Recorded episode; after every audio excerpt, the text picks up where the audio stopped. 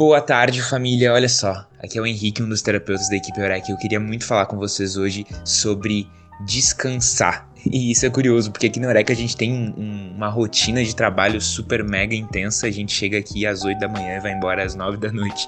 Mas tem momentos em que a gente tá tão cansado que a gente pensa que o melhor é desistir.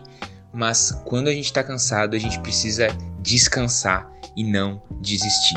É muito normal que a gente vai se, se enfiar no, numa aventura nova na nossa vida, a gente vai estar tá sobrecarregado de tarefa, a gente vai estar tá querendo se desconectar daquela tarefa em vez de simplesmente parar, respirar e descansar. Então, meu convite para vocês hoje é pensar assim, beleza?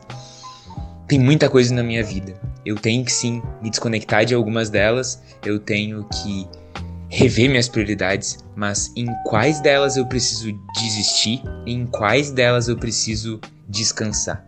Muitas coisas na nossa vida são maratonas. A gente tá correndo agora, mas a linha de chegada é só lá na frente. A gente tá plantando coisas agora, mas a gente só colhe lá na frente. E especialmente nessas coisas que são uma maratona ou são, são como plantar uma árvore para colher daqui a 20 anos, vão surgir muitas chances da gente desistir e nessas coisas a gente precisa estar tá bem, bem, bem atento para, em vez de desistir, descansar. Então a reflexão de hoje é essa. Em vez de desistir, vamos pensar: será que eu não preciso simplesmente descansar?